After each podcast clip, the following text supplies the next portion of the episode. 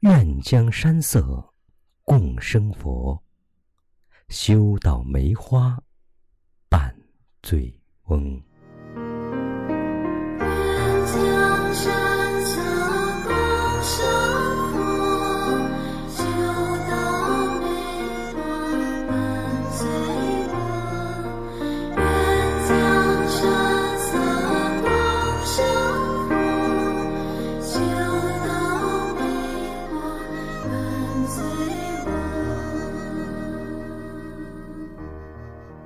是什么禅师呀？我初闻时目瞪口呆。怎么可以这样来做呢？怎么可以做得这么好呢？这诗文又是有着怎样的用意呢？禅师的这两句神来之笔，要究其源头，需要讲三个人的故事。禅师的出处是安徽省滁州市琅琊山醉翁亭的楹联，楹联的作者是清朝的薛时雨。上联“愿将山色共生佛”提到了一个人，是智仙法师。下联“修道梅花伴醉翁”提到了另一个人。是欧阳修。欧阳修，众所周知，他是唐宋八大家中非常出色的一位。他在宋朝曾官至礼部贡举，一生当中三起三落，因为人刚直，得罪朝中重臣，三次被贬，其中第二次贬至滁州。在滁州。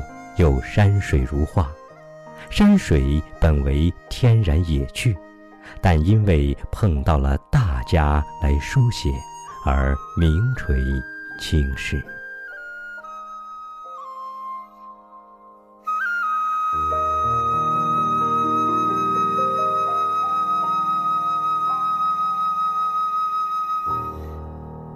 欧阳修写道。环滁皆山也，其西南诸峰林壑尤美。望之蔚然而深秀者，琅琊也。这是脍炙人口的《醉翁亭记》的开篇。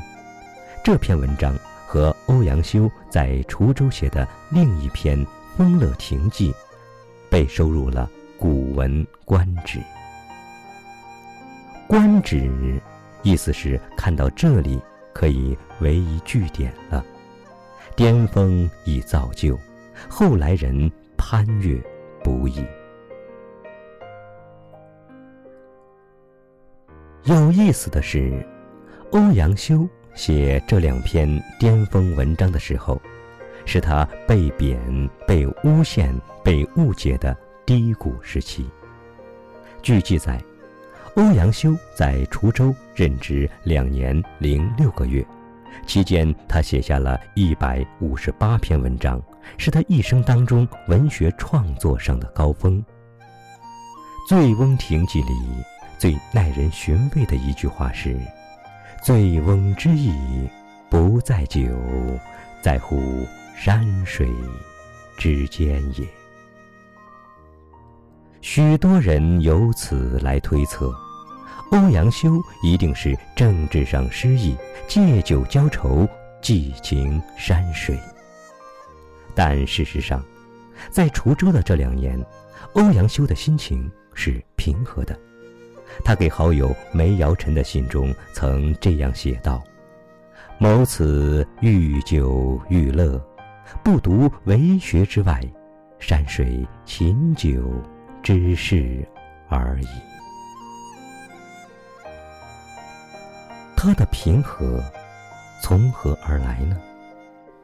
单就《醉翁亭记》来看，有三处可以寻到心迹：山水之乐，得之心而寓之酒也；晦明变化者，山间之朝暮也；风霜高洁，水落而石出者，山间之四时也。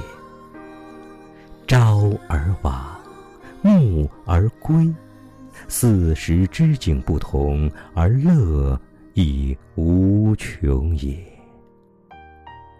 然而禽鸟知山林之乐，而不知人之乐。人之从太守游而乐，而不知太守之乐其乐也。醉能同其乐，醒能述其文者，太守也。懂得山水乐趣的人不多，知心的人也少。我心里深知，酒中含藏了一切言语。